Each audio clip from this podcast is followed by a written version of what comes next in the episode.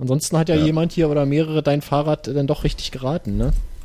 Ja, ja weil Gregor äh, es einfach gesagt wurde. hat ja, ja. und du es nicht verstanden hast. ich es nicht verstanden habe.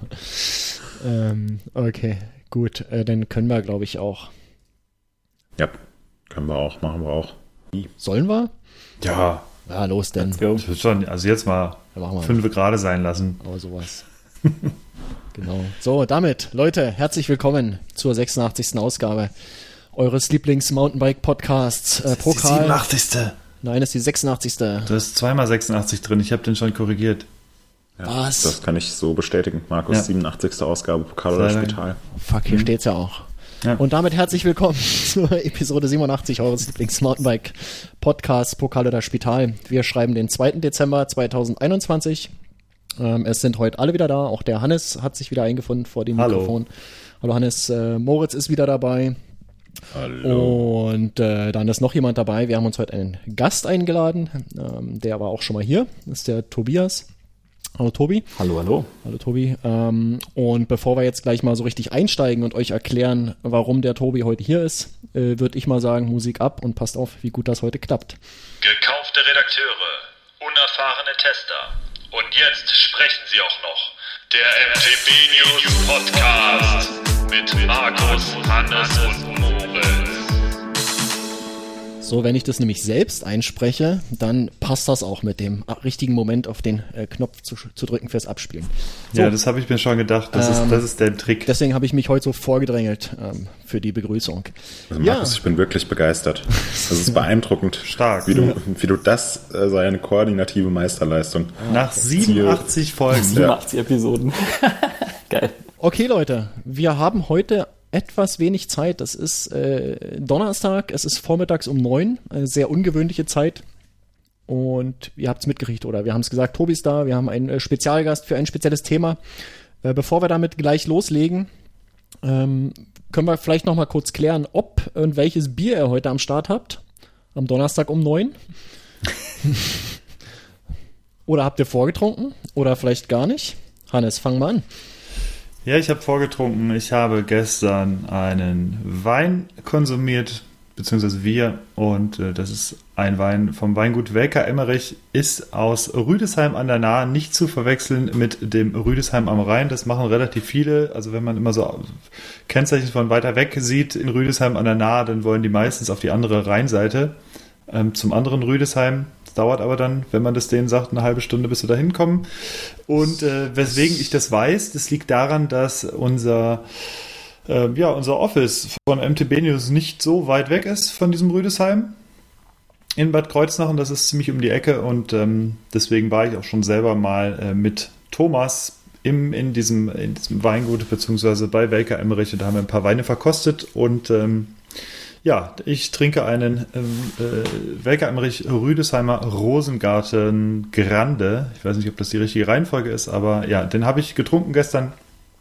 War ein sehr leckerer Rotwein, muss ich sagen. Ähm, ist ja sonst eher so die Gegend, ist ja doch eher für die etwas äh, helleren Weine bekannt, aber ich muss sagen, der, äh, ja, wie er war, sage ich natürlich nachher. Aber ja, den habe ich gestern natürlich. getrunken. Ich äh, wundere mich ja immer, dass Leute, die da durch dieses Rüdesheim fahren, ähm, äh, dass die das nicht schnallen, dass so ein kleines Kaff kein eigenes Autokennzeichen haben kann. Also das ist eigentlich total offensichtlich, aber gut. Ähm, so ist es eben. Moritz, was hast du denn da?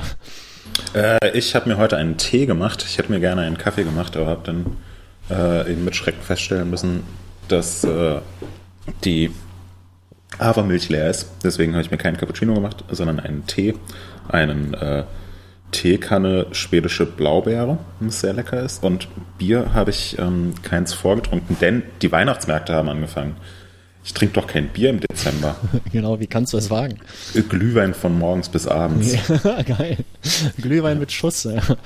Ähm, okay, cool. Tobi?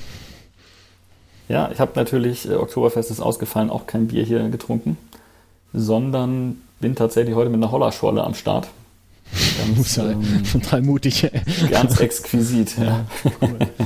Ja, super. Ähm, ich habe gestern Abend auch was getrunken. Äh, die letzte Flasche, Broken News. Ihr erinnert euch, das Bier, was uns der Timo geschickt hatte. Ähm, ich hatte noch eine übrig. Oder ich hatte zwei Wochen lang Pause mit Bier trinken irgendwie und ich habe sie mir dann äh, gestern gegönnt und hab's äh, wieder total gefeiert und hab's genossen.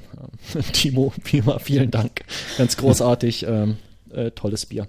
Äh, Habe ich jetzt einfach schon mal vorweggenommen, aber ich hatte es ja auch schon mal äh, erwähnt, wie gut das ist. Okay.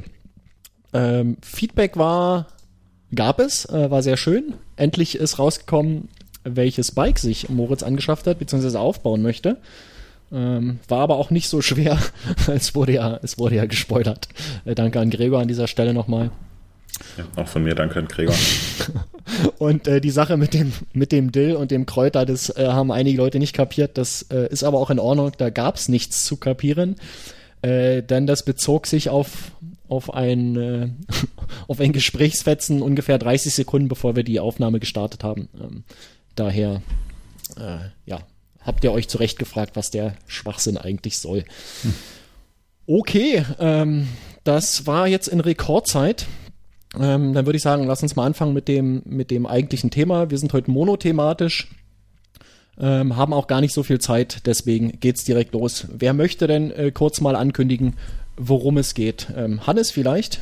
Du warst ja lange nicht da, du hast, glaube ich, Redebedarf, oder?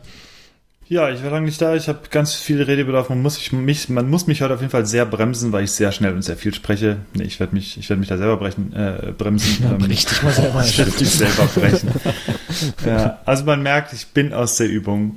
Hm, ja, es geht heute um das Thema Schaltungen, denn ähm, unser äh, Gast Tobi hat die letzten Wochen und eher Monate damit äh, zugebracht, eine äh, äußerst ja, ähm, einen recht komplexen Testaufbau äh, hinzustellen, was Schaltung angeht, hat sich äh, Schaltungen anliefern lassen und hat da extrem viel äh, Arbeit reingesteckt in diesen Schaltungstest und ähm, ja, was die was die Besonderheiten an diesem Schaltungstest waren, was der Versuchsaufbau war, das wollen wir heute gerne noch mal so ein bisschen mit ihm persönlich klären.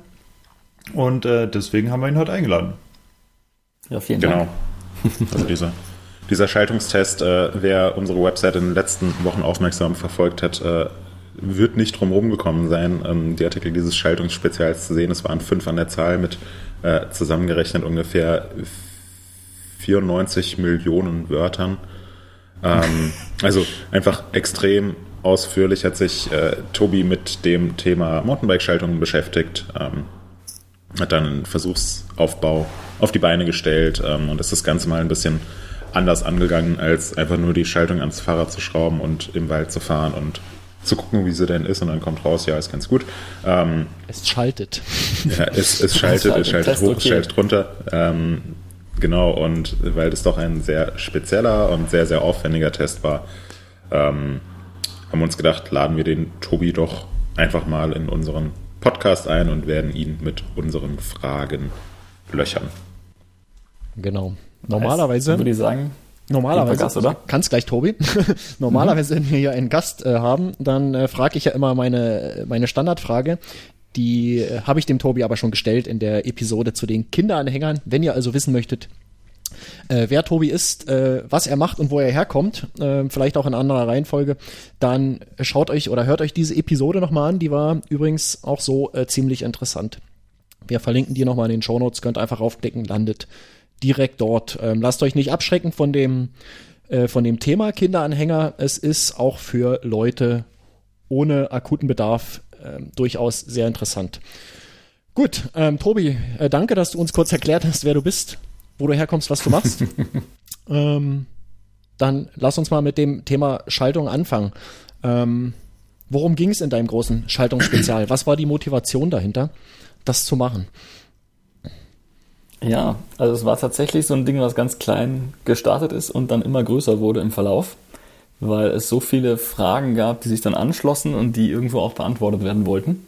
Die Eingangsfrage war eigentlich, dass der Nuss, mein Bruder, ein ähm, Allroad-Bike hatte mit einer elektrischen Schaltung, einer SRAM äh, E-Tab. Und dann haben wir die gefahren und es war alles ganz ganz lässig und klingt auch cool und fühlt sich auch gut an. Und beim Rennrad mit den STIs ist es auch wirklich, wirklich anders, elektrisch zu schalten. Und dann kamen wir irgendwann bei Natur auf die Diskussion, ist denn eigentlich jetzt die elektrische Schaltung schneller als eine mechanische oder nicht?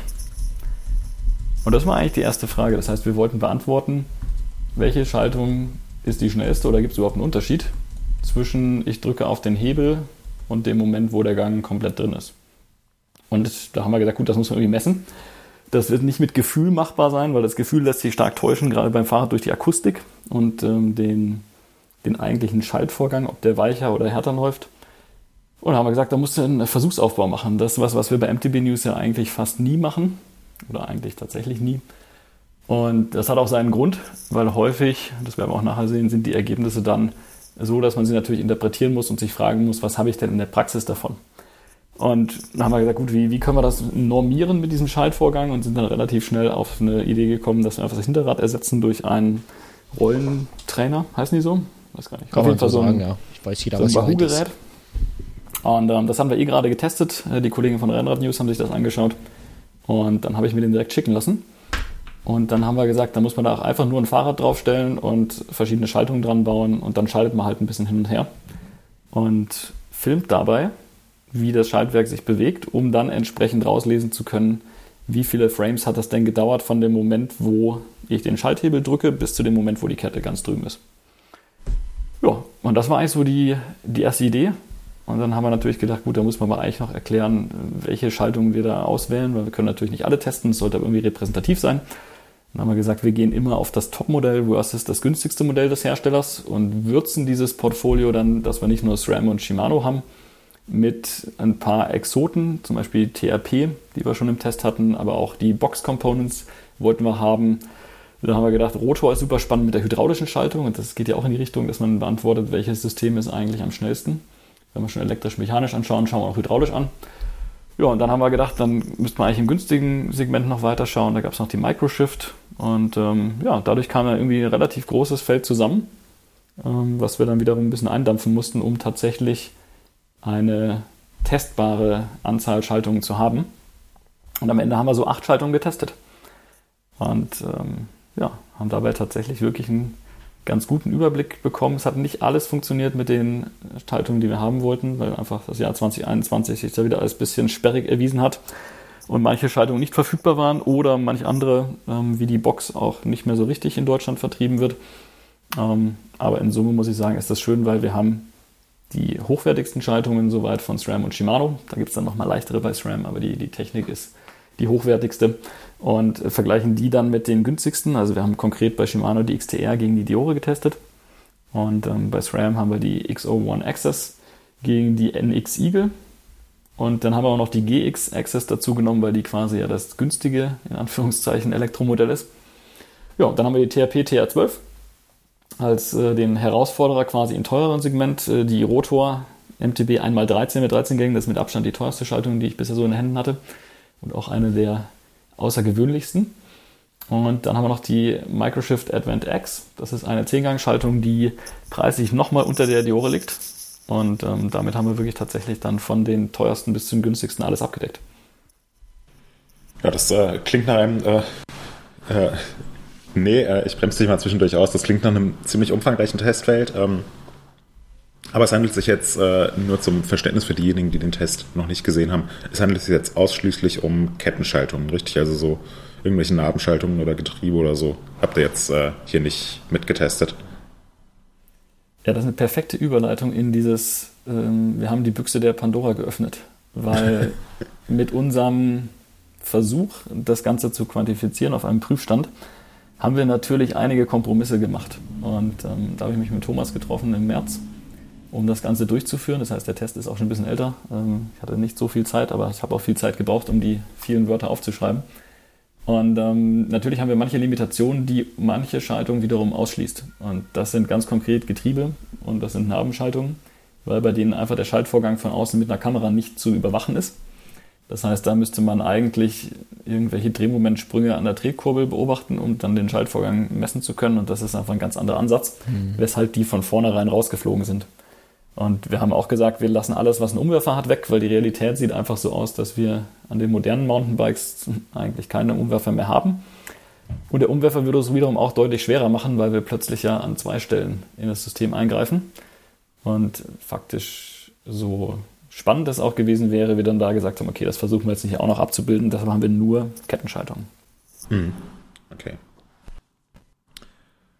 Ähm, ja, du äh, das eben schon, äh, schon kurz angerissen, ähm, was so der, der Hintergedanke ähm, war, ähm, beziehungsweise wie die Idee entstanden ist. Ähm, jetzt mal ganz konkret formuliert, ähm, was war das Ziel des Tests, beziehungsweise welche Parameter habt ihr ähm, denn insgesamt überprüft? Weil du hast eben schon gesagt, die oder der Ansatz war, einfach mal die Räder auf einen Rollentrainer zu stellen und zu testen. Und wir kennen das ja alle aus unserer äh, eigenen Erfahrung. Wenn man einfach mal was einfach so machen will, dann äh, läuft es in der Regel nicht darauf hinaus, dass es einfach so funktioniert, sondern extrem viel aufwendiger ist ähm, und da dann auch letzten Endes mehr rauskommt. Ähm, das heißt, was, äh, was genau habt ihr für Parameter denn überprüft? Ja, also wir haben, wie gesagt, die, die Schaltzeit in den Fokus gestellt. Das war so der, der Trigger. Und dann haben wir gesagt, es gibt noch ein paar weitere Sachen, die wir bisher selten quantifiziert haben. Und da war eigentlich der Test der TRP so ein, so ein Startpunkt. Und deshalb haben wir gesagt, wir müssen mal die Schaltkräfte auch messen. Also wie viel Kraft muss ich denn an dem Hebel aufbringen? Und in der Kombination dann auch zu sagen, wie weit muss ich den Hebel drücken, um einen Schaltvorgang auszulösen. Das war so das, das was den Schalthebel betrifft. Und klar, wenn man die Dinge eingespannt hat, haben wir als nächsten Punkt was aufgegriffen, was äh, der Nuss schon vor vielen, vielen Jahren gemacht hat. Nämlich zu messen, wie stark denn eigentlich diese Käfigkupplung arbeitet, mit der die Kette beruhigt wird. Und haben wir die also auch noch gemessen. Und ja, dadurch haben wir einen schönen Überblick geschafft, wo wir also sagen können, wir testen die Ergonomie, also Schaltkraft und den Hebelweg. Wir gucken, wie stark spannt denn das Schaltwerk eigentlich und wir schauen, wie schnell schaltet es denn. Und das sind so die Dinger, die wir ansonsten eigentlich eher qualitativ beschreiben in unseren Tests. Und da haben wir gesagt, das wollen wir jetzt ganz bewusst mal wirklich messen, wenn wir die Dinger schon mal da haben. Ähm, was wir nicht gemacht haben, das ist vielleicht auch ganz wichtig, ähm, wir haben mal nicht auf Haltbarkeit geschaut. Das ist nämlich dann ein anderer Test, denn da geht es nicht darum, dass ich mit den Schaltungen einen definierten Ablauf mache, wo ich jeden Gang fünfmal mindestens hin und her schalte, sondern da geht es ja darum, dass ich tatsächlich eine repräsentative Strecke fahre und vor allem auch irgendwelche Umweltbedingungen simuliere. Und dann reden wir natürlich davon, dass man irgendwie so eine Staub-Salz-Matschkammer bräuchte. Und man bräuchte auch noch irgendwas, was ab und zu mal auf das Schaltwerk draufhaut von der Seite, um so einen kleinen Crash mal zu simulieren. Und in der Summe haben wir gesagt, all das müssen wir weglassen, weil das irgendwie sehr, sehr schwer ist, da eine verlässliche Aussage zu treffen mit den Mitteln, die wir haben. Und wir wollen ja auch jetzt nicht selber Schaltungsentwickler werden und äh, Hersteller nachher, sondern wollten eigentlich das messen, was für die User tatsächlich greifbar ist. Und deshalb haben wir uns hier tatsächlich auf die, auf die Performance konzentriert. Und die Performance im Sinne eben von allem, was ich so unmittelbar spüre. Sprich, alle Schaltungen waren neu. Wir haben nicht versucht zu simulieren, wie das ist, wenn die ein bisschen gebraucht sind und so. Aber das sind halt die Rahmenbedingungen, die man abstecken muss, weil sonst, wie du richtig sagst, kommst du da in vom einen zum anderen und ähm, wirst nie fertig. Und schon so muss man sagen, der Aufwand war, wie du sagst, enorm. Es hat tatsächlich alles so geklappt, wie wir es uns vorgestellt haben. Ich habe die ganzen Schaltungen zu Hause ähm, auf dem Testrahmen, den uns Nikolai freundlicherweise zur Verfügung gestellt hat, aufgebaut, ähm, eingestellt, die Kettenlängen bestimmt. Äh, Grüße auch an die User, die sagen, dass die Kette zu kurz war. Ich würde sagen, es war sie nicht. Ähm, habe mir nämlich da durchaus auch die, die Gedanken zugemacht und äh, natürlich mit allen Schaltungen geprüft, dass die bestmöglich abgestimmt sind.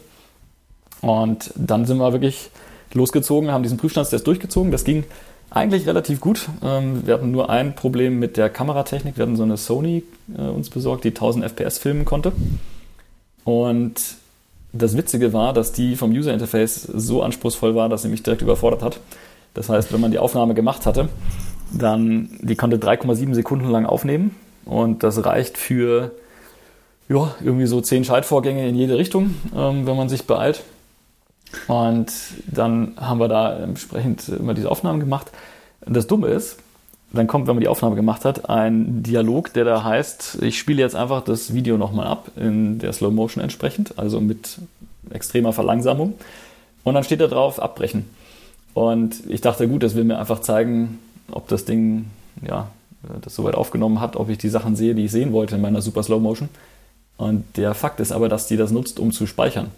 Das heißt, wenn man auf Abbrechen klickt, dann ist halt auch abgebrochen. Und äh, soweit, wie man es dann angeschaut hat, also meistens so die ersten paar Millisekunden, hat man dann auch das aufgenommen. Und das war natürlich super, weil wir quasi Mittagspause gemacht haben nach einem sehr erfolgreichen Vormittag. Und dann gesagt haben, jetzt lass mal reinschauen in das Material, komm, jetzt gucken wir mal, wie, so, wie die, die Ergebnisse sind, wie das alles aussieht. Ja, und dann sehen wir halt lauter Videodateien, die so zwischen ein und drei Sekunden lang sind. Die längste war irgendwie acht Sekunden lang. Und auf keiner einzigen sah man einen Schaltvorgang, weil das immer noch davor war. Ja, und dann haben wir nochmal Gas gegeben, aber tatsächlich auch an dem Tag alles durchbekommen. Inklusive solchen Widrigkeiten wie, wir mussten natürlich erstmal noch einen zweiten äh, Rollentrainer finden, weil der Werte Wahoo hat keinen Microspline-Freilauf. Das heißt, um die Shimano-Schaltung äh, montieren zu können, mussten wir dann nochmal vom Kollegen Jan uns einen ähm, Elite, heißt der, glaube ich, aus Italien mhm. holen. Für den gab es dann sowas. Und ähm, bei dem muss man auch erstmal die App installieren, weil wir hatten natürlich Randbedingungen gesetzt mit äh, 100 Watt und äh, irgendwo so einer Kadenz um die 80 rum wollten wir treten. Und ähm, damit man die einstellen kann, muss man bei dem dann irgendwie äh, doch eine Subscription machen oder auch nicht. Und das war auf jeden Fall ein riesen äh, Hassel, aber das meiste davon haben wir zum Glück schon im Vorhinein klären können, sodass wir es dann echt geschafft haben, an diesem einen Tag ähm, die gesamten Aufnahmen anzufertigen. Und dann gab es halt nur noch diese Kleinigkeit aus den Videos raus, die 1094 Schaltvorgänge dann nachher zu identifizieren, die richtig waren. Es waren noch ein paar mehr, aber manche sind nicht perfekt durchgeführt worden. Die haben wir rausgestrichen, wo quasi ein Bedienfehler vorlag. Und ähm, ja, dann zu schauen, dass man aus diesen 1094 Schaltvorgängen etwas lernt. Und das war dann nur noch ein bisschen Excel-Magic und ähm, der, der Hauptarbeitsteil war wirklich dieses nächtelang äh, Videoschnipsel kleinen Häckseln, um zu schauen, wann leuchtet die LED auf, die wir montiert haben, die den Schaltvorgang Start markiert und wann ist die Kette ganz rübergesprungen. Und das kann man sich genauso aufwendig vorstellen, wie es auch ist. Das ist unfassbar langweilig. Und im Nachhinein muss ich aber sagen, es war es wert, weil die Diskussionen, die jetzt rauskommen, sind cool und viele Leute erkennen auch, dass das tatsächlich ein gewisser Aufwand dahinter war. Falls irgendjemand eine Software kennt, die es irgendwie per KI macht, bitte die Klappe halten, weil das will ich gar nicht wissen. Ja, ja ich, äh, ich, ich kenne da was. ähm, Hä, warum hast du nicht das verwendet? Das macht es automatisch. ja, genau. Da gibt es eine App für. Ja. Ähm, du hast eben äh, zwei Randbedingungen angesprochen, nämlich äh, einmal die Leistung, die getreten wurde, mhm. 100 mhm. Watt, und einmal die Kadenz äh, von mhm. 80 Umdrehungen pro Minute. Ähm, ja. Wie seid ihr auf diese beiden Randbedingungen gekommen? Beziehungsweise wieso habt ihr ausgerechnet 100 Watt äh, gewählt und 80 Umdrehungen pro Minute? 80 Umdrehungen pro Minute kann ich jetzt nachvollziehen. 100 Watt äh, kommt mir sehr, sehr wenig vor. Wieso ja. habt ihr da verschiedene ähm, Sachen getestet und was war das Ergebnis davon? Absolut. Also wir haben das als allererstes gemacht. Das war das Einzige, was wir nicht vorbereiten konnten. Sprich, die, die ersten Prüfläufe waren so, dass wir eine Schaltung montiert haben und dann gesagt haben, jetzt lass uns mal kalibrieren, wie stark wir da reintreten müssen. Und ich hatte mir meinen Arbeitskollegen Xaver noch dazu geholt, also aus dem, aus dem Hauptjob. Der ist äh, Rennradfahrer und hatte sich angeboten, dass er auf der Rolle tritt. Und ich hatte schon gesagt, das wird wohl den ganzen Tag gehen. Und die Idee war, dass wir uns das aufteilen. Ursprünglich hatten wir auch mal überlegt, ob man nicht einen Elektromotor vorne hinschalten würde, was natürlich relativ dankbar gewesen wäre im Sinne der Reproduzierbarkeit und der Schonung unserer Körper.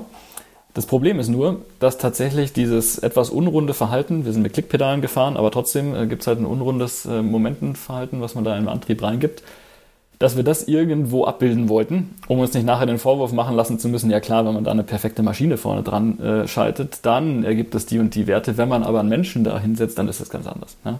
Also haben wir gesagt, mhm. wir müssen eigentlich möglichst nah an dem abbilden, was realistisch ist. Und aus meiner doch jetzt ja schon einigen Jahren Erfahrung auf Mountainbike haben wir überlegt, müsste man schon mit einigen Watt reingehen. Und wir haben dann mal getestet bis 500 Watt hoch, was da so passiert, wenn man reintritt. Und das Ergebnis war halt, es gab keinerlei sichtbaren Unterschied im Schaltverhalten zwischen 100 Watt und 500 Watt. Und dann haben wir tatsächlich gesagt, gut, die, die 100 Watt, die sind relativ niedrig. Also die meisten von uns werden, wenn sie einen Uphill fahren, werden sie ein bisschen mehr Zug drauf haben, hoffentlich. Aber das ist von dem, was wir jetzt festgestellt haben, kein Einfluss darauf, ob jetzt der Schaltvorgang schneller oder irgendwie weicher oder härter oder so verläuft. Es knallt natürlich ein bisschen mehr bei den 500 Watt, also die Akustik ändert sich. Aber das Thema ist vor allem, dass du von dem, was wir jetzt beobachten konnten, eigentlich sogar noch einen positiven Effekt hattest, zumindest bei der ersten Schaltung, die wir da angeschaut haben, wo das so aussah, als ob die mit der höheren Leistung tatsächlich nochmal definierter arbeiten würde. Und ähm, da haben wir gesagt, wisst ihr was, wir werden hier nicht 500 Watt durchtreten. Hier ist keiner, wenn wir den Rainer hätten wir uns einladen können vielleicht. Äh, schöne Grüße an der Stelle, falls er zuhört. Aber ähm, wir haben dann gesagt, wir nehmen auf 500 Watt nicht, weil die sind einfach ein bisschen anstrengend, wenn wir das einen Tag lang machen, vor allem mit dem Wissen, dass wir nachher die Hälfte doppelt produziert haben. Und haben gesagt, die 100 Watt sind auch super. Und dadurch haben wir das tatsächlich empirisch hergeleitet und einfach mal beobachtet, was passiert. Haben wir gesagt, gut, wir gehen auf den niedrigsten Wert, der sinnvoll ist Und genau, da haben das ist nicht sowieso komplett egal, welche Leistung äh, man tritt, weil geschalten wird ja sowieso auf der unteren Seite ähm, und die Last ist ja auf der oberen Seite, also hinterm Ritzel. Das dürfte ja eigentlich gar keinen Unterschied machen, oder? Yes, indeed. Ja. Yes, indeed. So, von daher. Das ist der Hauptvorteil vom Schaltwerk gegenüber dem Umwerfer. Das hat auch ein User nochmal ganz schön ja. herausgearbeitet. Ja. Ähm, Stimmt. Der Umwerfer ist vor allem deshalb tot, weil er versucht, den, den Lastturm der Kette zu schalten. Hm. Und wenn du da mit 100 Kilo draufstehst im schönen Uphill, dann gibt es wenig Grund für die Kette irgendwas zu tun, nur weil irgendein so Blechle von der Seite drückt. Ja, stimmt. Zumal direkt neben, der, neben den Ritzeln zu drücken, ne? das, äh, ja, die ist einfach ja. sehr gut gefällt, ja. das stimmt. Ja. ja. Ich äh, würde gerne nochmal anschließen an den Versuchsaufbau. Und zwar, du hast es ja schon kurz erwähnt, mit den LEDs und so weiter. Du hast es natürlich auch relativ aus oder recht ausführlich erklärt in dem Test, aber könntest du da nochmal, weil das fand ich aus technischer Sicht irgendwie ganz cool, wie ihr das gemacht habt, könntest du da nochmal erklären, was ihr da mit den LEDs veranstaltet habt und mit den, mit den Patches, die ihr da drauf gepappt habt? Ja, Beziehungsweise ja, generell, ähm, du hattest eben die vier Parameter erwähnt. Ähm, genau. Wie genau sind die gemessen worden? Also wie war da der Versuchsaufbau? Ja, also die tatsächliche spannende Frage war ja, wenn wir sagen, wir wollen den Schaltvorgang beobachten, dann haben wir bisher nur die Kamera hinten am Schaltwerk und die filmt quasi Schaltwerk plus Kassette und mehr auch nicht.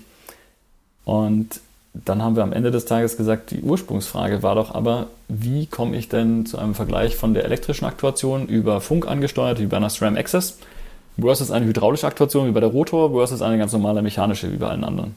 Und das bedeutet, ich muss den Schaltvorgang ab dem Moment erfassen, wo ich den Schalthebel drücke. Weil ab da zählt es quasi.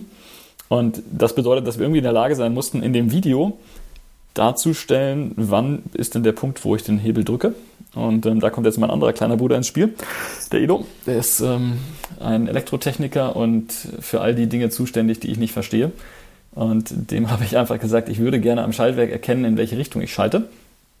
Und dann haben wir zwei extrem leichtgängige Taster besorgt, die super flach waren. Das heißt, wir haben die dünnsten ausgewählt, die wir finden konnten, haben die auf die Schalthebel geklebt und konnten damit dann ab einer Kraft, die haben so irgendwie bei ungefähr 1 Gramm geschaltet. Das heißt wirklich ab dem Moment, wo der Finger den Schalthebel berührt, haben die den Schaltkreis geschlossen und haben dafür dann entsprechend das Signal gestartet, das wir jetzt schalten wollen. Und um das sehen zu können, haben wir uns eine kleine, vielmehr der Edo, eine kleine Box gedruckt, die dann entsprechend direkt am Schaltwerk montiert war, am Rahmen an der einfach eine LED fürs Hochschalten und eine fürs Runterschalten angebracht war. Und so konnten wir dann tatsächlich direkt am Schaltwerk sehen, ab wann wird der Hebel gedrückt und dann an der Kette ablesen, wann ist die Kette rübergesprungen. Und das ist dann das, was definiert, wie dieser Schaltvorgang tatsächlich in der Dauer sich ausgestaltet. Und das ist die ganz, ganz wesentliche Basis, die wir gebraucht haben, um beurteilen zu können, welches der Systeme denn tatsächlich einen Vorteil hat, so es denn einen hätte. Und die anderen Messungen waren eigentlich dann relativ ja, langweilig einfach im Vergleich.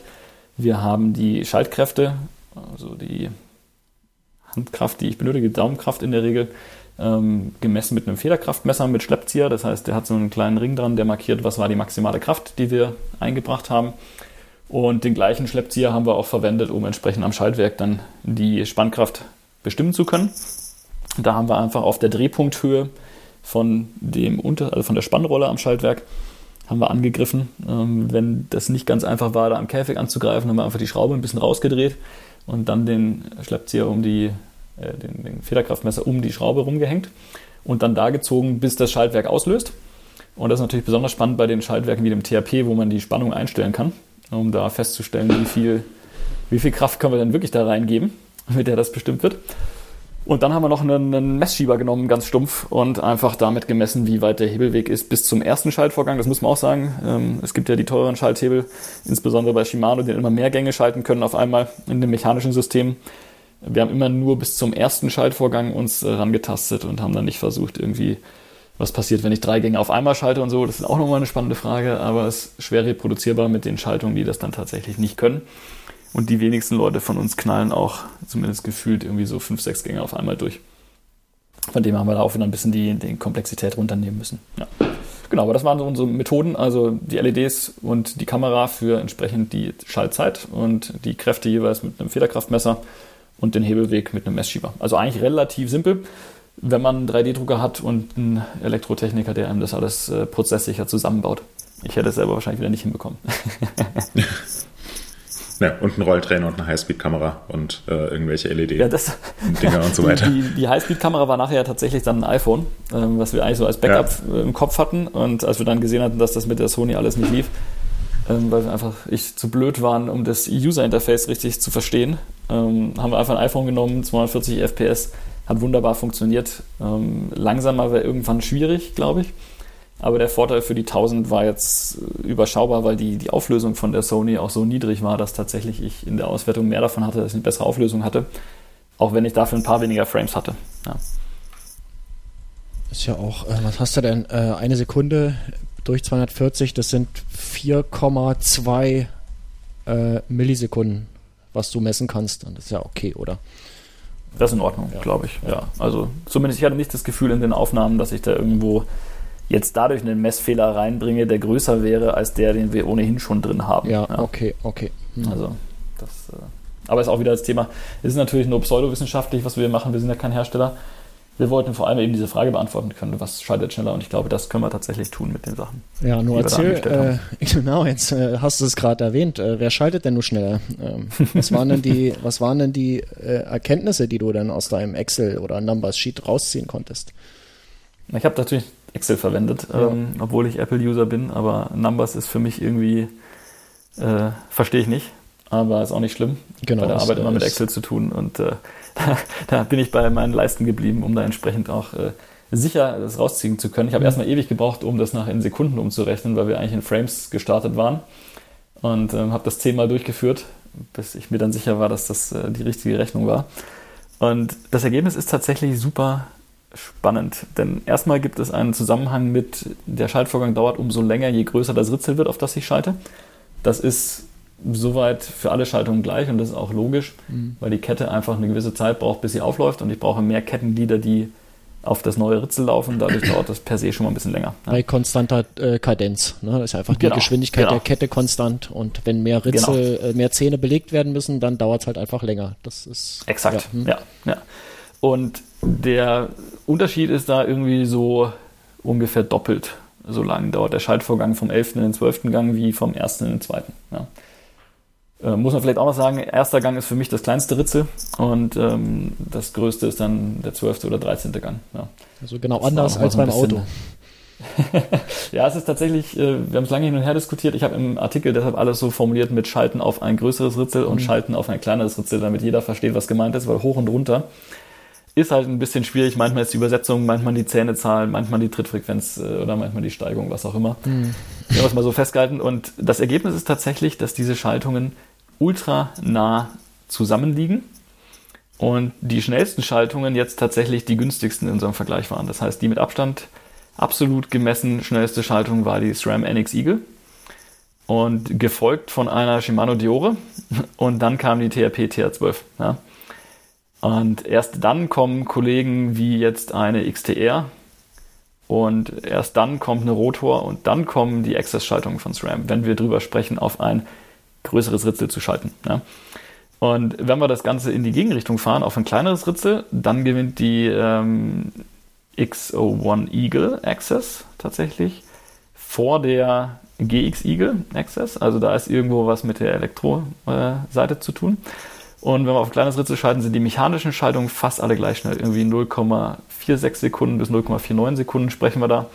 Und 0,35 Sekunden bis 0,44 Sekunden sprechen wir für ein größeres Ritzel. Das heißt, insgesamt schalten wir schneller auf ein größeres Ritzel und langsamer auf ein kleineres. Mit dem Unterschied, dass die beiden elektrischen Schaltungen, die sind, die schneller auf ein kleineres als auf ein größeres schalten. Und die mechanischen andersrum. Das war natürlich erstmal so, dass man sagt, okay, die, die Grundaussage ist, es ist vollkommen egal. Die Unterschiede, die wir jetzt hier diskutieren, die ist irgendwo in der zweiten Nachkommastelle von Sekunden. Ja. Nichts davon ist, würde ich sagen, spürbar auf dem Trail. Also es war jetzt nicht bei irgendeiner Schaltung so, dass man gesagt hat, oh Gott, das ist ja wirklich, das dauert ja ewig, bis der Gang drin ist. Wiederum mit der Randbedingung alles neu und alles gut. Aber am Ende des Tages fand ich es erstmal spannend. Wir haben ja tatsächlich einen Unterschied rausgebracht, nämlich die elektrischen Schaltungen schalten schneller auf kleinere Ritzel. Und das war das Erste, was wir uns angeschaut haben, überlegt haben, warum ist das so? Weil der Schaltvorgang an sich wird ja, und das ist eigentlich das Schöne, und das erkennen wir auch in diesen Daten, definiert dadurch, wie die Kette auf den Ritzeln sich bewegt. Und die wird bewegt durch ein Schaltröllchen. Und das ist ein rein mechanisches System. Das heißt, egal ob ich elektrisch oder mechanisch oder hydraulisch das Schaltwerk bewege, das, was da hinten passiert, ist rein mechanisch. Und wenn ich eine annähernd immer gleiche Kadenz fahre, dann muss an sich auch am Ende nur entscheiden, wie passen die Steighilfen, die entsprechend auf den Ritzeln angeboten werden, dazu, dass die Kette sich da versucht, vom einen aufs andere zu bewegen. Ja? Und mhm. das ist der Grund, warum die Unterschiede so klein sind. Und das hätte man wahrscheinlich auch ohne Prüfstand soweit qualifizieren können, aber es ist schöner, das mit äh, vielen Datenpunkten belegen zu können, als einfach sich hinzustellen und zu sagen, scheißegal, wie teuer du einkaufst, äh, ob du elektrisch schaltest oder nicht, aber es ist immer gleich schnell. Und das ist eigentlich die, die wesentliche Erkenntnis. Ja.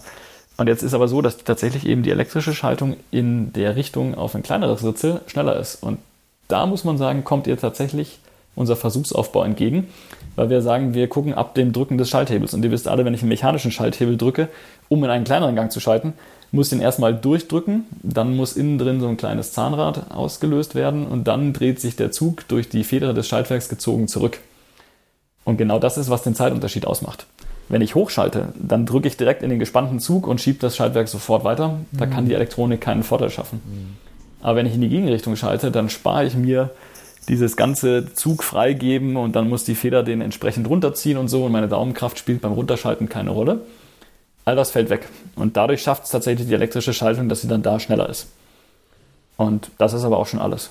Also mehr, mehr ist eigentlich nicht rausgekommen. Ja. Und insgesamt halt sehr, sehr marginale Unterschiede, wie du eben schon gesagt genau. hast. Und insgesamt marginale Unterschiede. Ähm, ich habe noch ein, ein, cooles Feature für Instagram vorbereitet, das habe ich vorhin noch nicht erzählt. Wir haben alle Schaltungen ähm, aufgenommen. Einfach mal das Mikrofon dran gehalten, alle Gänge durchgehauen. Und das werden wir jetzt mal ah, online stellen. und äh, wollen mal schauen, ob die Leute erkennen an der Akustik, welche Schaltung das ist. das ist gut. Weil natürlich die, die elektrischen Schaltungen, die wird man relativ gut erkennen, aber die, die, ganzen, die ganzen Gefühle, die man hat mit einer Schaltung, sind so viel mehr als das, was wir jetzt hier in Daten rauskriegen konnten. Das ist schon wirklich beeindruckend. Also die Leute sind ja teilweise wirklich pseudoreligiös unterwegs, was die, die bessere Schaltung angeht und welcher Hersteller da vorne ist und so. Und wenn man sich das hier von den Schaltzeiten her anschaut, dann muss man sagen, die Diore schlägt bei uns die XTR ähm, in einem Bereich von ja, Hundertstel. Folglich wäre es egal. Und äh, dass die Access-Schaltungen schneller auf kleinere Ritzel schalten, ist an sich auch egal, weil das sind auch nur ein paar Hundertstel, die dazwischen liegen. Ja. Aber, Aber du sparst ja Kraft. Also also es ist natürlich marginal oben wahrscheinlich, aber so ein bisschen Kraft sparst du dir wahrscheinlich dadurch auch, ne? Also auf Dauer gesehen. Das ist nämlich dann die, die größeren Unterschiede und da würde ich gerne auch äh, genau darauf zu sprechen kommen. Die echten Unterschiede haben sich dann in all dem gezeigt, was wir eigentlich außenrum gemessen haben. Und die, die Hebelkräfte waren tatsächlich ein super, super spannendes Thema. Gerade die THP hatten wir ja schon angedeutet, die uns da definitiv im Test aufgefallen war. Und da gibt es dann auch echte Unterschiede und da merkt man auch Unterschiede zwischen den Systemen. Das heißt, die SRAM Access Schaltungen haben super wenig Hebelkraft. Wir haben 7 und 11 Newton, die man da braucht, entsprechend, um auf ein größeres oder kleineres Ritzel zu schalten. Und das ist im Vergleich absolut betrachtet der niedrigste Wert, den wir haben. Eine Shimano Diora hat 14 und 11, das heißt, das Schalten auf ein kleines Ritzel braucht gleich viel Kraft am Daumen wie bei der Access. Und das Schalten auf ein größeres Ritzel braucht die doppelte Kraft.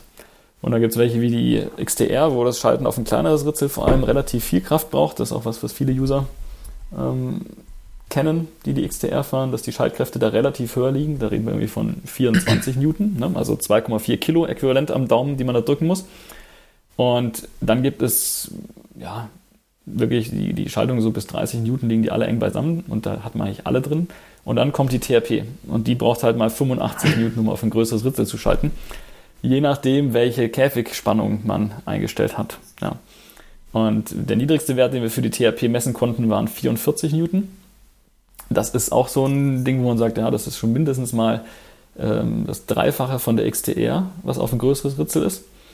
Und das ist substanziell mehr als bei der Rotor, die sonst die zweithöchste Schaltkraft hätte. Man kann das alles lösen, wenn man die Käfigkraft runterdreht an dem THP-Schaltwerk. Dann wird es in Ordnung. Dann bleibt es zwar immer noch mit einer sehr hohen Hebelkraft, aber es ist schon deutlich deutlich angenehmer. Ja. Und ähm, in meinen Augen müssen wir ja, das mal auflösen, das, weil das ein bisschen problematisch ist. Ja, das, das wollte ich jetzt aber auch noch anmerken. Also das, äh, ein cooles Feature an der THP-Schaltung ist ja im Prinzip, dass du die, ähm, dass du die äh, Stärke der Kupplung einstellen kannst, was du bei ja. den ganzen anderen Schaltwerken nicht kannst. Ähm, das heißt, du kannst im Prinzip, ja, nee, also du kannst einfach die Stärke der Kupplung einstellen und je nachdem, wie du die eingestellt hast, ähm, verändern sich auch die, äh, die Schaltkräfte am Hebel. Ähm, das heißt, wenn du jetzt ja. hier von äh, 85 Newton ähm, sprichst, dann ist es natürlich für die, für die stärkste Kupplungseinstellung und du kannst es dir dann eben auch so zurecht äh, tunen, zurecht einstellen, dass du eben am Hebel geringere Kräfte hast und dafür eben auch eine geringere ähm, Spannung am, äh, am, am Käfig, äh, beziehungsweise ja. Äh, eine geringere Stärke der Kupplung. Ähm, ja, da wäre es wahrscheinlich interessant, diese beiden, diese beiden Werte, nämlich ähm, die Schaltkraft am Hebel und die Stärke der Kupplung in äh, Relation zueinander zu setzen und da auch zu vergleichen, ähm, wie, wie groß ist eigentlich die Stärke der Kupplung im maximalen Setting, wie groß ist die Stärke der Kupplung, wenn ich am Hebel jetzt nicht eben diese 85 Newton anlegen will, sondern äh, einen Wert unter 70 Newton, was äh, im Rahmen der Arbeitsschutzrichtlinien noch ein Wert wäre, der vertretbar ist. Ähm, ja, da, ich glaube, man müsste sogar unter 30 gehen. Ähm, es gibt Leute, die sagen, dass die XTR tatsächlich auf so irgendwie einer Marathon oder sowas schon echt anstrengend wird, am Ende zu schalten. Und die, die 70 ist echt ziemlich viel gefühlt. Ja. Aber bin ich voll bei dir, das kann man, kann man kalibrieren, muss man auch kalibrieren, denn in der stärksten Spannungsstufe hat das THP-Schaltwerk mehr als 100 Newton. Wir hatten einen Federkraftmesser, der ging bis 100 Newton, weil ich dachte, dass das ausreicht von den Vortests, die wir gemacht hatten. Wir hatten aber die THP nicht da für den Vortest. Und die meisten Schaltungen liegen irgendwie so SRAM knapp unter 40 äh, Newton, also 35 bis 38 Newton. Shimano 37 bis 44 Newton, äh, die Rotor 42 Newton. Die liegen alle relativ eng beieinander. Ja? Und ähm, ich denke, die, die bewandert sind in äh, Mechanik, können auch bestimmt ausrechnen, wie viel Kraft man denn wirklich braucht, um dann die Kettenlänge, die da unten schwingt, beruhigen zu können. Habe ich alles nicht gemacht. Fakt ist, die Hersteller haben sich ungefähr auf diese 40 plus minus Newton geeinigt. Und ich kann bei der THP einfach ganz, ganz weit drüber hinausgehen. Ja. Und da muss man auch wirklich mal evaluieren, was bringt das denn, weil schon die 40 plus minus Newton sorgen ja dafür, dass wir in der Regel keine Kettenabwürfe haben. Ja. ja damit haben wir ja auch schon den zweiten äh, Punkt beantwortet, ne, mit der äh, Schaltwerkskäfig-Losbrechkraft. Hm. Die ist relativ ähnlich bei den meisten Herstellern. Ähm, Unterschied ist noch, bei manchen kann man sie ausschalten, die Kupplung, also bei Shimano, TRP und Microshift. Und bei SRAM kann man sie nicht ausschalten, dafür haben wir den Cage Lock, mit dem man den Käfig in offenen Zustand oder ausgeklappten Zustand arretieren kann, wenn man das Hinterrad rausnehmen will. Was persönlich, muss ich sagen, die bessere Lösung ist, als die Kupplung abzuschalten. Ähm, aber ja, ist Geschmackssache am Ende des Tages. Wann, äh, wann, also ist einfach nur ein, äh, einfach nur ein Thema, was beim, äh, was beim Service relevant ist, oder? Also ja. wann würde man sonst ja. die Kupplung abschalten? Bei den Shimano-Schaltwerken. Das ist einfach nur um äh, das Hinterrad leichter ein- und ausbauen zu können. Beziehungsweise bei SRAM hast du dann eben das Cage-Lock-Feature, damit es dann nicht so sehr rumschlackert und du mehr Platz hast, um das ein- und auszubauen. Genau, ja. Also das Ein- und Ausschalten, das ähm, hat ungefähr das gleiche Problem wie äh, ein Lockout, den man vergisst rauszunehmen am, äh, am Trail-Anfang.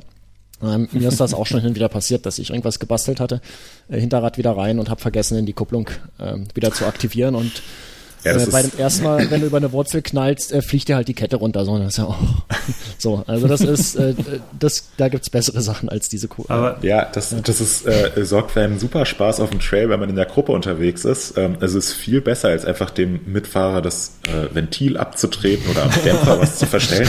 Einfach kurz runtergreifen, Kupplung deaktivieren ja. und das ist nur am Scheppern und man weiß nicht, wo es herkommt. ja. Oder auf der anderen Seite hassen diesen Trick.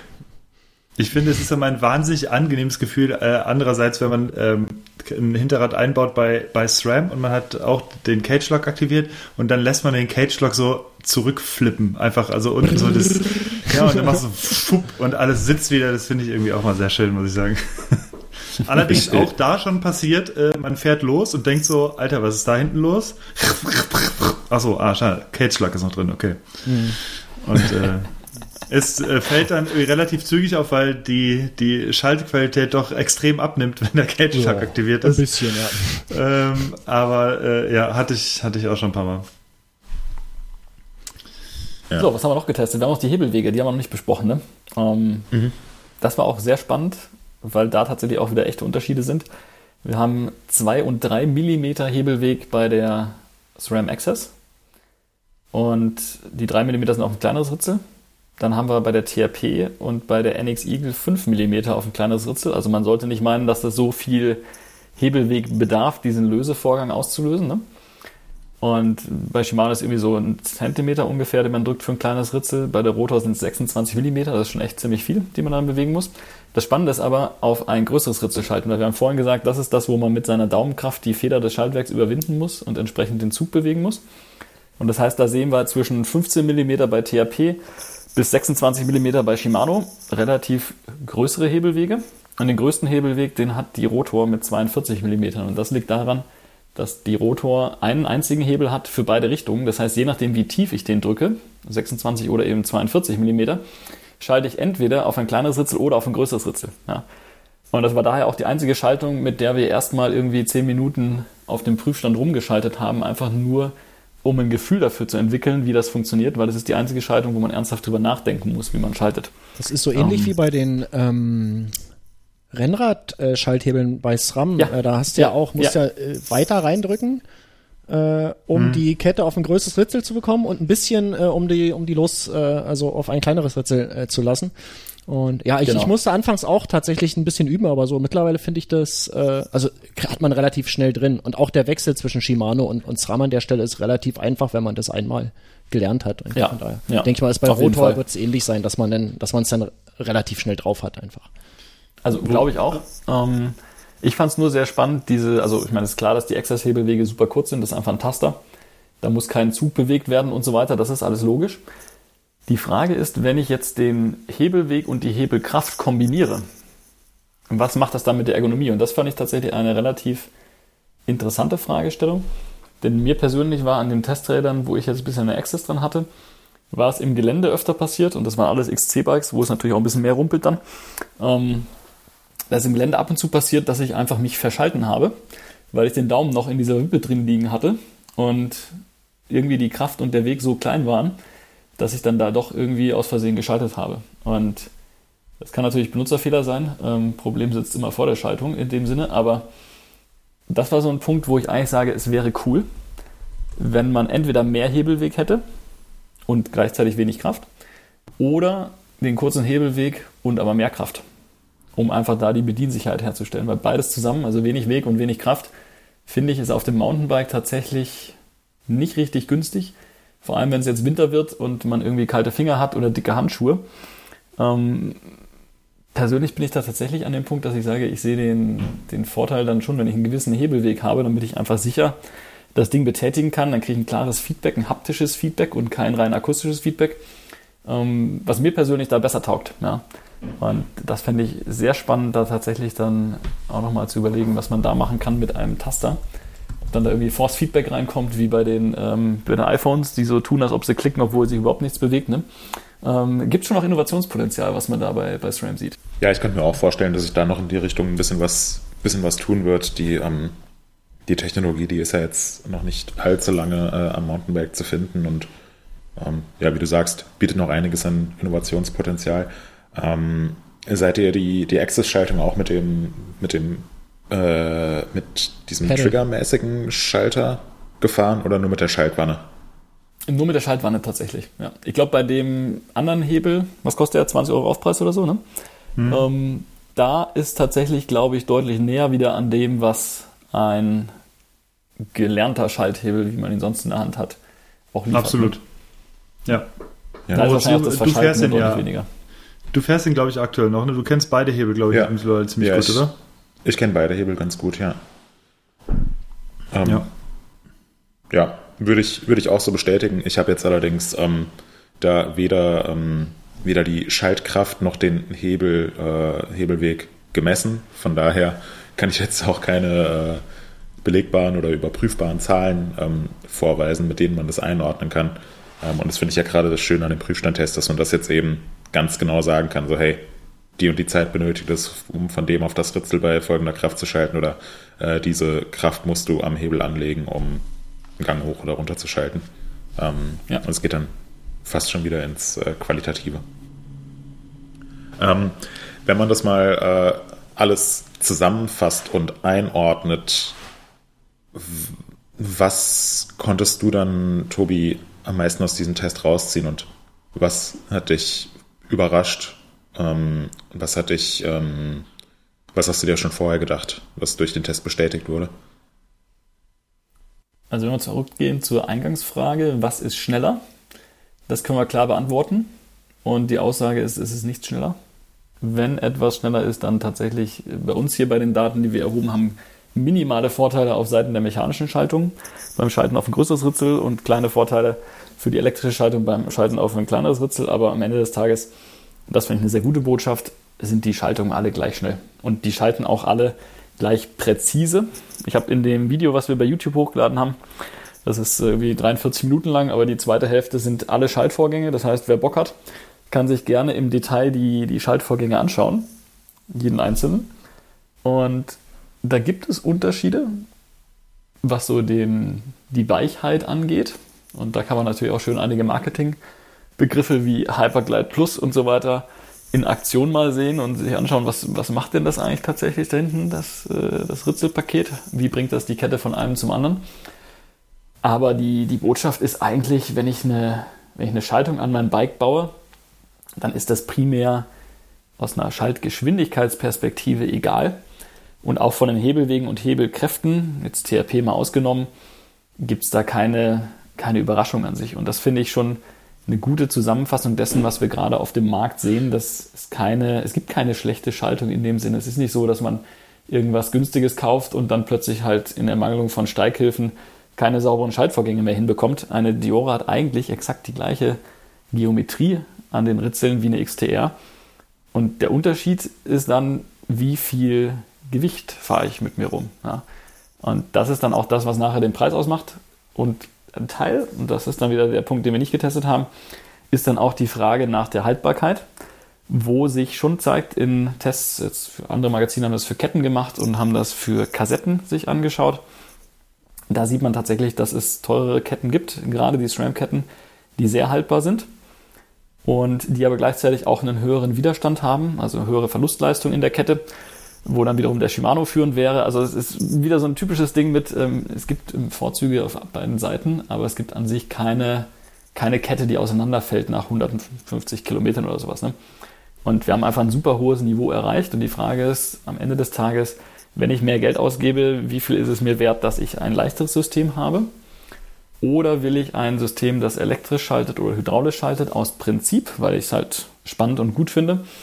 Weil wir da einfach einen massiven Preissprung sehen. Und das war ja auch der Grund, warum wir dann diesen Test so weit ausgeweitet haben und uns angeschaut haben, wie sieht eigentlich der Markt aus und tatsächlich mal für die wesentlichen Komponenten, die da angeboten werden, das ist jetzt keine 100% Marktübersicht, aber doch eine relativ umfangreiche dessen, was man auf dem deutschen Markt so regulär in den Shops kaufen kann, haben wir mal die Daten zusammengetragen und schöne Portfolios rausgeplottet. Ihr wisst ja, Beratung als Hauptberuf, ähm, ich brauche so schöne Graphen und sowas, damit ich meine, meine Aussagen untermauern kann.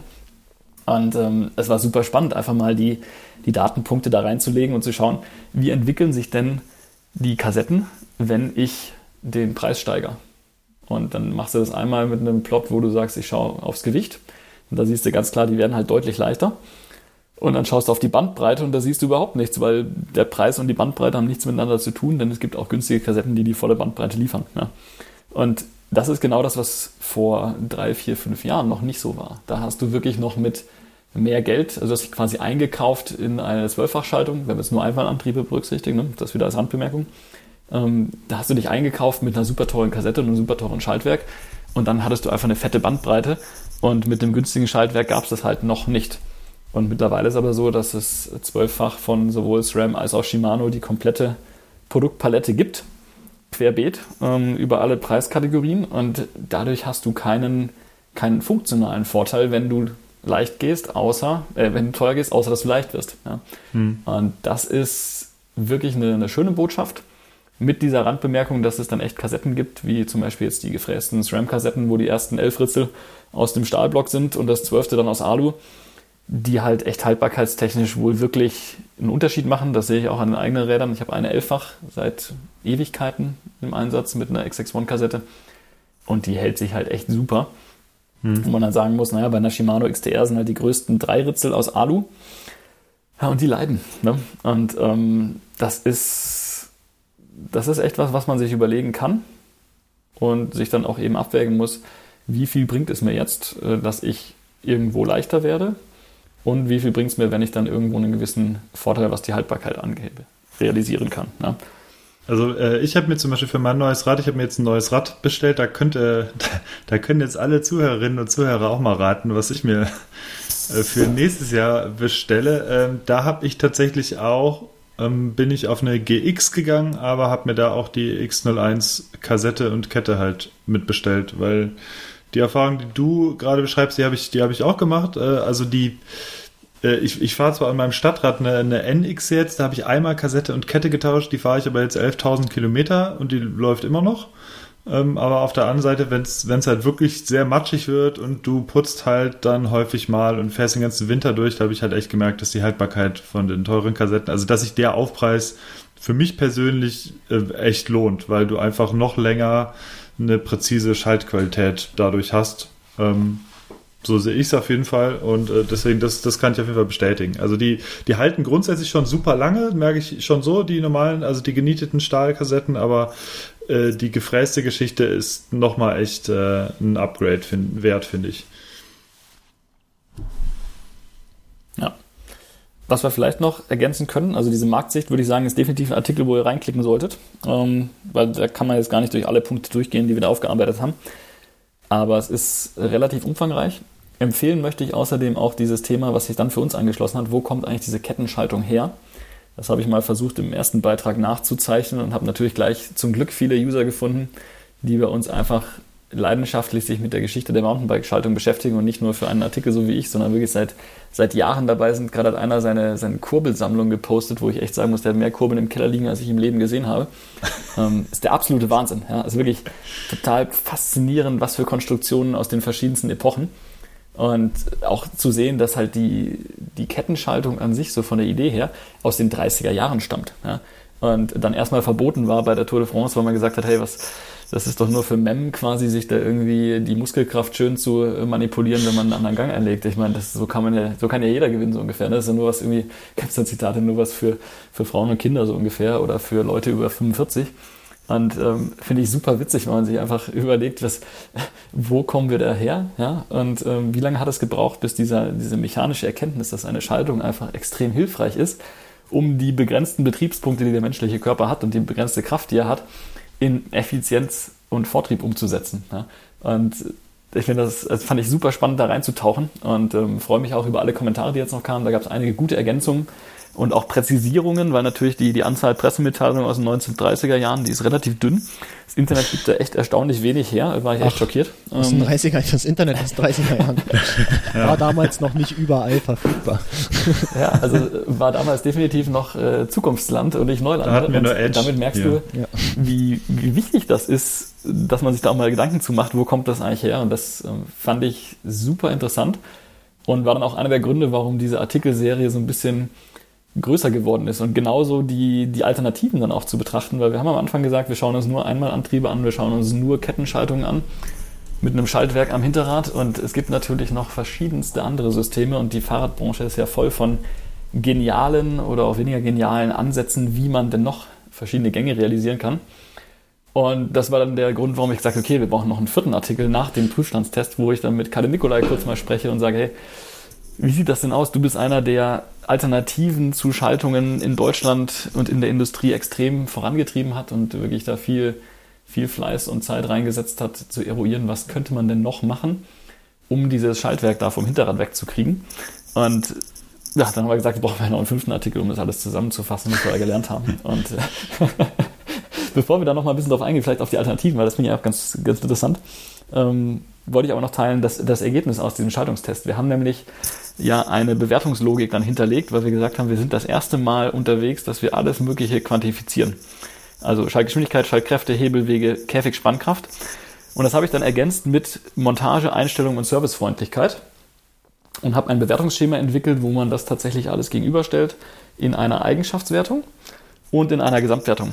Und das ist, glaube ich, dann nochmal eine, eine schöne Abrundung, um quasi auch diesen ganzen Aufwand dann in Perspektive zu setzen weil wir halt feststellen, wenn ich diese Gesamtwertung mache, in der natürlich der Preis eine wichtige Rolle spielt und das Gewicht zum Beispiel nicht mehr ganz so kritisch ist, ja, komme ich halt drauf, dass eine Shimano Diore gewinnt vor einer XTR. Und dann kommt eine NX Eagle. Ja, und das ist alles Ergebnisse, die ich so nicht vorhergesehen hätte, weil die meisten von uns haben eigentlich im Kopf, was wir in der Eigenschaftswertung dann, wenn man den Preis mal weglässt, rausgefunden haben. Und da ist halt so, eine Shimano XTR siegt vor einer XO1 Eagle Access. Ja? Und das ist genauso dieses, okay, die, die Top-Modelle haben noch eine Edge, die haben noch was mehr als die günstigeren Modelle. Das ist ja auch gut so, weil sie sind erheblich viel teurer. Und das ist echt eine Botschaft. Und Hannes, du hast das gerade auch schön gesagt, mit äh, eine GX halt genommen und dann eine tolle Kassette drauf, weil du die Erfahrung gemacht hast, die Haltbarkeit ist halt gut, ja. Und genau das ist das Schöne. Man kann bei den Herstellern mixen, sowohl Shimano als auch SRAM kann man jeweils innerhalb der Gruppen eigentlich komplett quer kombinieren, wie man will. Und das ist am Ende des Tages das, wozu ich auch die Leute ermutigen würde, wenn sie ihre Schaltung tunen wollen oder budgetorientiert sich eine Schaltung aufbauen, dass sie nicht glauben, ich muss jetzt einfach hier komplett einmal die Topgruppe nehmen, damit ich nachher den besten, das beste Angebot habe. Also das noch kurz, um, um mal diesen, diesen Riesenblock Prüfstandstest abzurunden. Wir haben den tatsächlich überführt in eine Bewertungslogik und haben aber auch dabei direkt gelernt, Moritz, du hattest das eingangs schon gesagt, es deckt halt nur einen Teil ab, weil es deckt nicht ab dieses Gefühl, das man beim Schalten hat, wie fühlt sich das an, wie ist die Akustik. Ähm, es deckt auch nicht ab, wie fühlt sich der Hebel an, also im Sinne von der, der Haptik und taugt mir das von der Ergonomie her, weil wir ja nur schauen, wie weit muss ich ihn drücken und wie viel Kraft muss ich ihn drücken. Aber ich fand zum Beispiel die THP-Ergonomie deutlich schlechter als bei Shimano. Und die Access, diese Wippe, finde ich jetzt auch nicht so gut wie die Hebel, die ich bisher kenne, aber da habt ihr auch schon gesagt, dass der andere, der Optionshebel, der bessere ist. Also das sind alles die Dinger, die man halt in den normalen Tests, die wir machen, deutlich besser rausbekommt und die in meinen Augen mindestens genauso wichtig sind. Ja.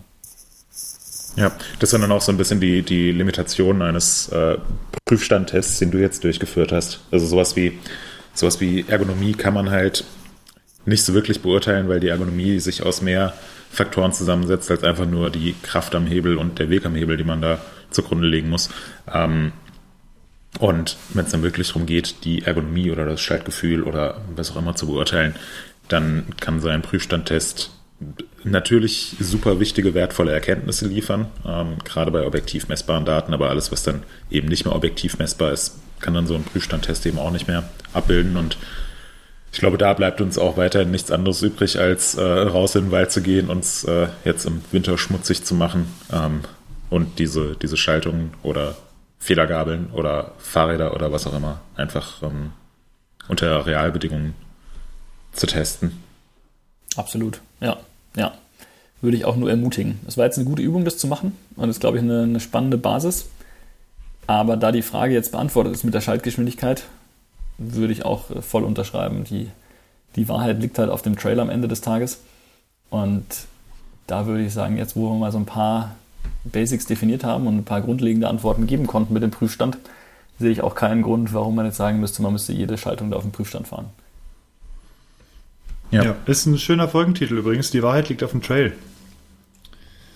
Ja, Find ich, ich finde so ja den Vorschlag mit 0,42 Sekunden bis zum Glück finde ich noch besser, weil das ist die mittlere Schaltzeit, die äh, das wäre so, sicherlich ja. nochmal einige Leute, die nicht reingehört das. haben, sich fragen werden, wo kommt die Zahl her?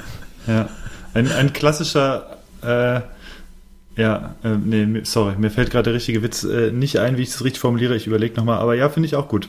Die Wahrheit liegt auf dem Trail, hast du gerade gesagt. Ja, aber mit dem, den 0,42 Sekunden äh, zum Glück. Ich werde das entscheiden. Lasst euch überraschen. Ja. Vielleicht mache ich auch am Ende entscheide ich vielleicht das. mache ich auch irgendwas mit Kräutern. Wir werden sehen. Oh Gott. Ja, ich denke, darauf wird es hinauslaufen. Oder Pilzen, Markus, ne? Gut, ähm, krass. Ja. Das war, äh, das war schön beschrieben. Vielen Dank dafür. Wir sind, also äh, ich hätte es ehrlich gesagt gar nicht gedacht, aber wir haben eine Stunde 15 jetzt schon. Äh, zumindest zeigt er mir das an, weil ich habe, glaube ich, ein bisschen ja. früher auf den Aufnahmeknopf gedrückt. Ähm, aber um das jetzt so ein bisschen überzuleiten, wir haben noch ein paar Kategorien, die den meisten äh, bekannt sein werden. Und da habe ich auch gesehen, dass Tobi da fleißig eingetragen hat ähm, als Gast und alle anderen auch. Und deswegen würde ich vorschlagen, äh, erstmal vielen Dank, Tobi, für die äh, umfangreiche Erklärung und äh, Zusatzinfo im Prinzip zu dem Schaltungstest. Verlinken wir natürlich in den Show Notes und äh, ja, dann würde ich sagen, machen wir mit der Neuerwerbung weiter. Genau, und übrigens, was Tobi angesprochen hat, dieses Bild äh, von dem Typen mit den ganzen Kurbeln im Keller, das ist der Hammer. Ich habe das gerade gesehen. Ähm, ich verlinke das in den Shownotes. Das ist der absolute Wahnsinn. Also was manche Leute so äh, versteckt haben zu Hause. Das sind echte Werte. Ähm, Kannst du das mal bei uns da guckt in die, reinposten? ja, ja, und, äh, genau, und alle anderen guckt in die Shownotes. Das ist äh, Wahnsinn. Okay, sorry, ich wollte gar nicht, ich wollte gar nicht unterbrechen. ähm, schaut, was ich gekauft habe, hattest du angekündigt, oder Hannes? Ja, mach, mach du doch mal und- direkt los hier, Markus. und, äh, ich- Wie ich dachte, viel fürs ich- Sägewerk hast du Ich gekauft? dachte, ich dachte, Tobi fängt an. Nee, dann fange ich an, kein Problem. Ähm, ich habe mir geka- obwohl, nein, Tobi fängt an, denn er hat tatsächlich äh, etwas, was mehr mit Holz zu tun hat als äh, deine Stimmt, Neuerwerbung. stimmt. Deswegen äh, darf Tobi anfangen. Nee, nee, nee. Ja, dann gehe ich jetzt hier in Führung. Markus, dann kannst du noch das Bild in den Chat posten. Ja, ja. Ähm, ich hatte letztes Mal erzählt, dass ich mir so ein, äh, eine Sprossenwand mit Schreibtischaufsatz gekauft habe, um quasi einen Stehtisch realisieren zu können im schönen Homeoffice, in dem ich ja auch äh, immer noch und weiterhin bin. Und jetzt hat der Kleine bald seinen ersten Geburtstag und wir haben ihm bei Etsy eine Rutsche bestellt, die man an der Sprossenwand einhängen kann, sodass er quasi dann so die ersten zwei Sprossen hochklettert, auf die Rutsche steigt und dann selber wieder runterrutschen kann. Und wenn man die umdreht, praktischerweise sind hinten drauf so Klettergriffe, dass er auf die Rutsche hochklettern kann. Und jetzt müssen wir nur noch irgendwie so ein bisschen Matten besorgen, dass wenn er mal runterfällt, dass dann nichts Schlimmes passiert. Aber das kriegt er zum ersten Geburtstag und äh, ist ein richtig, richtig cooles Produkt, Handmade in Germany. Hat echt, echt Freude gemacht beim Auspacken schon. Cool. Ich, ich äh, habe sowas auch schon, also diese Sprossenwände habe ich letztens auch schon mal irgendwo gesehen, dass das äh, äh, mit, mit Laptop-Verbindung. Finde ich auf jeden Fall interessant. Ist cool, ja. Ist cool, ja. So, Markus, du darfst. Witzig. Äh, Ich habe mir nur eine Sache gekauft, die, nee, zwei Sachen. Eine, eine Lichterkette für, für draußen habe ich gekauft, die kam gestern. Die haben wir an Strauch angebaut, dass wir auch so ein bisschen Jahresendstimmung hier in die Nachbarschaft bringen, beziehungsweise uns dann beteiligen, weil alle anderen haben was und jetzt mussten wir auch was machen und ähm, war sehr cool. Jetzt haben wir 20 Meter LED-Leuchtleiste um einen Strauch gewickelt. ähm, total, Kannst du da, total toll. kannst du da was noch programmieren? Es gibt doch immer diese lustigen, Ja, das äh, ist- diese nee, lustigen Häuser zu ja, Dubstep, die dann Ja, ja, blinken. genau. äh, hatte ich letztens auch so ein Video äh, irgendwie bei YouTube gesehen, das ist der absolute Wahnsinn. Da hat ein Typ irgendwie auch sein, sein Haus, in Amerika war das, hier darf man das nämlich nicht, der hat sein Haus geschmückt, alles elektronisch gesteuert und hat einen FM-Sender irgendwo äh, über Antenne auf seinem Dach ausgestrahlt. Und wenn du da die passende Frequenz in einem Autoradio eingegeben hast, dann konntest du quasi zu äh, also die Musik äh, passte dann zu der Animation dieser ganzen, dieses ganzen geschmückten Zeugs und äh, der absoluter Knaller. Also was die Leute so für Zeit und, und Muße haben, sich da Sachen zu bauen, äh, Wahnsinn. Nee, so krass ist es hier nicht. Ist nur eine, eine simple LED-Lichterkette, die acht vorprogrammierte Bewegungsabläufe da drin hat und äh, die leuchtet einfach permanent, weil alles andere ist nervig. So, Ja. äh, und Mo- was, Moment, Markus, Ja, du, äh, du wunderst dich gerade über Leute, die Zeit und Muße haben, irgendwelche Sachen zu einzuprogrammieren für irgendwelche Haushaltssachen Ja. oder so. ja, das ist echt, Okay. Völlig, haben wir alle völligen Knall. äh, hab schon verstanden. Ähm, und was ich mir, die, der eigentliche Kauf, den ich hatte, war oder ist eine, eine gusseiserne Pfanne. Hatte ich dieses Jahr auch schon erwähnt. Äh, hatten bisher drei Stück davon im Besitz. Äh, zwei zum Brotbacken. Eine als ganz normale Pfanne, das ist eine 10 Zoll, also die hat ungefähr so 25, 26 Zentimeter Durchmesser ähm, ist so 5 Zentimeter hoch und die ist zuletzt immer mal negativ aufgefallen dadurch, dass sie äh, zu wenig Volumen hatte einfach. Und jetzt habe ich noch eine 12 Zoll gekauft, die auch ein bisschen tiefer ist und das ist richtig geil und ja, gleich am letzten Wochenende ein, ein Wildgulasch drin gekocht und oh, perfekt. Äh, Leute, gusseisernes äh, Geschirr ist einfach, ist einfach die Macht, kann ich sagen. Ja. Äh, Moritz, was hast denn du gekauft? Äh, ich sehe, du hast was gekauft. Äh, Ja, ich habe mir mal zwei auf. gusseiserne Komponenten für mein Fahrrad gekauft. äh, nee, ich habe mir ein, äh, ein Pressfit-Tretlager und einen äh, Vorbau aus dem Hause Raceface bestellt für meinen lila Launebär, den ich mir jetzt äh, Lila Launebär, wie geil. aufbauen kann. Lila Launebär, wie cool. Und hast du schon, hast du schon gebastelt oder liegt noch alles rum? Nee, liegt, äh, liegt in Bad Kreuznach rum, Ah, okay. was sehr gefährlich ist. Wollte ich gerade sagen. Du musst schnell mit nach Hause. Ja, aber echt. Da, da lag noch ein äh, Inlager, wir brauchten da Ja, eins ja, genau. gerade. Nee, ist, ist zurückgegangen mit, mit dem Test Der, an äh, Hersteller. der, äh, der, der Rahmen liegt darum. Oh, noch besser. Ja. Oh. Äh, Ja. Cool. Cool. Thomas hat den Rahmen gestern kurz in die Hand genommen. Der liegt bei uns, äh, liegt unten im, im Werkstattstudio. Thomas hat den Rahmen kurz in die Hand genommen, hochgehoben. Und ich weiß nicht, wie er es geschafft hat. Aber er hat äh, er hat's echt so mit, mit einer einzigen Bewegung geschafft, das Steuerrohr voll in die Wand zu schlagen. Ja, das ist so wie damals, wie damals bei der Armee, wenn du dein, wenn du dein Gewehr irgendwie ähm, hast an, an deine Seite gelehnt irgendwie und er hast dich bewegt, das Ding ist umgefallen auf den Beton und es hat jemand, es hat jemand gesehen. Ähm, das ist ungefähr ist das Gleiche und das Einzige, was du danach sagen konntest, war, ups, äh, neuer Haltepunkt. Äh, alle, die bei der Armee waren, die wissen, was gemeint ist. ähm, auf jeden Fall war das äh, so eine der äh, weniger äh, spaßigen Erfahrungen. Äh, mir ist das nämlich passiert und äh, ein Vorgesetzter hatte das gesehen und das ist ungefähr das Schlimmste, was du machen kannst bei der Armee. Dein Gewehr fallen lassen auf dem, auf dem Betonboden. Egal. Ähm, Hannes, du bist dran. was hast du gekauft? Ja, ich habe tatsächlich, ich hatte zwei Sachen schon länger im Blick. Also vor letzter Woche irgendwann, da habe ich gesagt, nee, dann wartest du jetzt wirklich noch bis, bis zum Black Friday und habe tatsächlich zwei Produkte dann am Black Friday gekauft. Und zwar, weil die dort tatsächlich beide maßgeblich reduziert waren. Eine Jacke von Patagonia. Ich habe schon eine mit Kapuze und ähm, die ist aber manchmal so ein bisschen nervig gewesen, ehrlich gesagt. Gerade beim Fahrradfahren, weil die halt nicht über den Helm passt und dann baumelt der halt immer irgendwie hinten rum und deswegen habe ich gedacht, hole ich mir die gleiche jetzt nochmal oder eine ähnliche ohne Kapuze und habe mir die Patagonia Down Jacket geholt. Und die war ganz schön reduziert auf, ähm, ähm, ich glaube, 155 Euro statt 270 und äh, das, äh, ja, also passt super und Patagonia ist eh eine sehr coole Marke. Ich mag die sehr, auch was denn, nicht nur was den, den Style angeht, weil die relativ unaufgeregt meistens sind, sondern auch ähm, ja, wegen ihrem Engagement, äh, dass sie, dass sie so umwelttechnisch in der Bekleidungsbranche haben.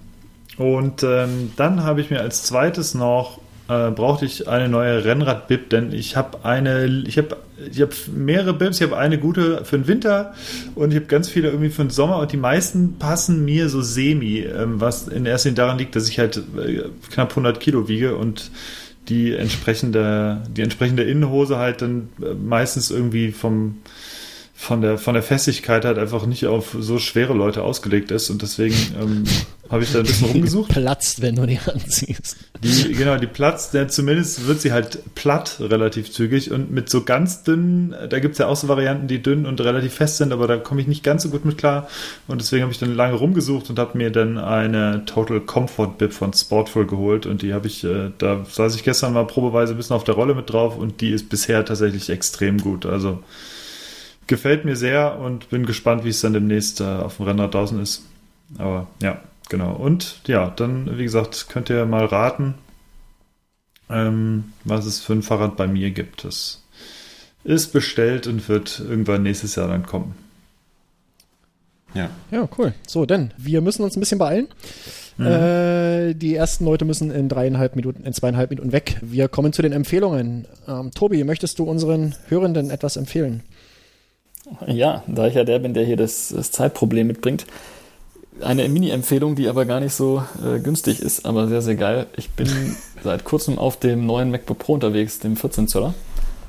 Und ist unfassbar. Ich komme von dem MacBook Pro 2014. Äh, habe das jetzt sieben Jahre lang geknechtet und echt richtig gute Zeit gehabt. Bin jetzt auf das neue umgestiegen und es ist äh, buh, Wahnsinn. Geil. Kann ich empfehlen. Auch äh, so längere Zeit mal einen Computer zu benutzen und dann echt mal einen Technologiesprung zu machen, macht echt Bock. Ja, ich habe auch einen 2014er noch, das werde ich auch irgendwann demnächst ersetzen. Werde mir aber ein R holen, das, das reicht mir tatsächlich. Ähm, Denke ich mal, warte ich noch auf die nächste Generation. Ähm, sehr cool. Ja, aber man hört überall äh, faszinierte Leute, was Geschwindigkeit, was ähm, äh, das Kühlbleiben vor allen Dingen äh, angeht und, und überhaupt. Äh, soll, wohl, soll wohl gut sein. Die Tastatur ist auch wieder besser, ne? Die, Absolut. Ja, Also es ist, äh, ist echt ein Genuss. Keine Touchbar, alle Anschlüsse, die man so braucht. ja. Macht echt, echt Freude. Ja. Und Was 45 keine Video Touchbar? rausrendern, nicht warm. Einfach geil. Wieder richtige ja. Funktionstasten, wie sich Ja, das ja, gehört. die ist jetzt endlich wieder weg. Oh, das finde ich schlecht. Wie kann ich denn dann Emojis raussuchen? Oder die Farbauswahl bei Photoshop, die werde ich auch vermissen. Äh, okay, so Leute, wie gesagt, wir haben es eilig. Moritz, äh, hast du was? Äh, Ja. ja? Was du Äh, empfehlen möchtest? Machen wir weiter. Okay, Hannes. Keine Empfehlung.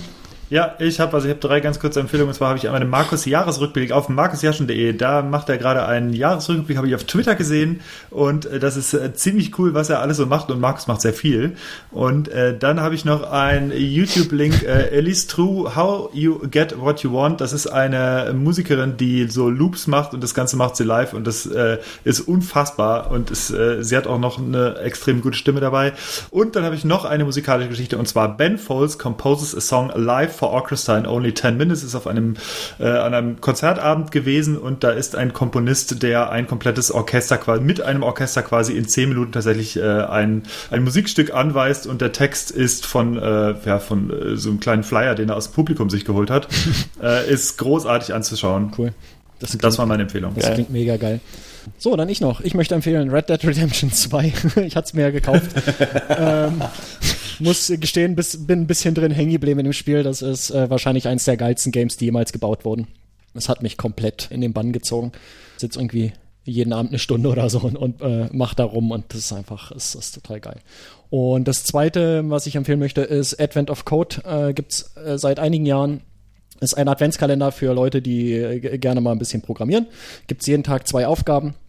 Äh, kann man in einer Programmiersprache seiner Wahl umsetzen und ja, kommt irgendwie immer ein Ergebnis raus, irgendwie eine Zahl oder, oder ein, ein Wort oder sowas, das pastet man dann auf der Seite und dann wird einem gesagt, äh, ob es richtig ist oder nicht. Eine ganz lustige Sache. Letztes Jahr habe ich bis zum 10. durchgehalten, dann wurde mir das so aufwendig von der Zeit her. Äh, mal gucken, wie weit ich es in diesem Jahr schaffe. Gut, dann sind wir durch. Wie war das Bier? Hatten wir alle nicht, außer Ja, Wein war lecker. äh, du hattest dein. Wein. Lecker, das ist äh, genau das, was Weinkenner immer sagen. Nett. Sehr gut. Ich hatte ja das Broken News vom Timo, das äh, hatte ich in der vorletzten Episode schon oder in der letzten, weiß ich gar nicht, bewertet. Es ist immer noch fantastisch für ein helles, äh, immer noch sehr ungewohnt für ein helles. Und ja, schade, dass, schade, dass jetzt alles, alles weg ist. Hab's sehr genossen.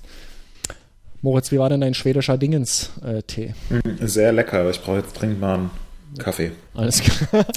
ich werde mir auch gleich einen Kaffee bauen. Und äh, Tobi, deine, deine. Hollerschorle, hattest du die nicht auch beim letzten Mal schon, sag mal? Oder äh, Nee, da hatte ich Johannisbeere. Ah, okay. Ähm, aber das Ergebnis war wieder das gleiche. Es war wie ein Nachmittag in den Bergen echt ein Traum. Also echte Gaumenfreude. Super cool. Dann haben wir das. Gut, Leute. Dann äh, sind wir am Ende. Wunderbar. Was? Fehlt noch was?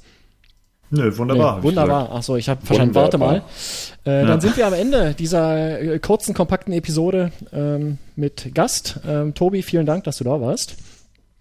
Ja, thanks for having me. War schön, mal wieder. Mal schauen. Und ich dies kann echt nur Jahr, empfehlen, schaut in die Artikel rein. genau, guckt euch das an. Wir sind alle verlinkt in den Shownotes. Äh, vermutlich habt ihr sie eh schon alle gelesen. Und äh, genau, Tobi, wir gucken mal. Dieses Jahr werden wir dich wahrscheinlich nicht mehr hier haben, aber wahrscheinlich dann im nächsten Jahr könnte ich mir vorstellen, äh, bist du mal wieder dabei. Ne? Immer wieder gerne. Okay. Ja, sehr schön. Gut, dann vielen Dank fürs Zuhören. Äh, möchte noch jemand was sagen? Letzte Worte? Ansonsten mache ich jetzt hier aus. Grüße Ciao. alle, die mich kennen. Alles klar. Ich auch. Ciao, Leute. Ciao. Tschüss.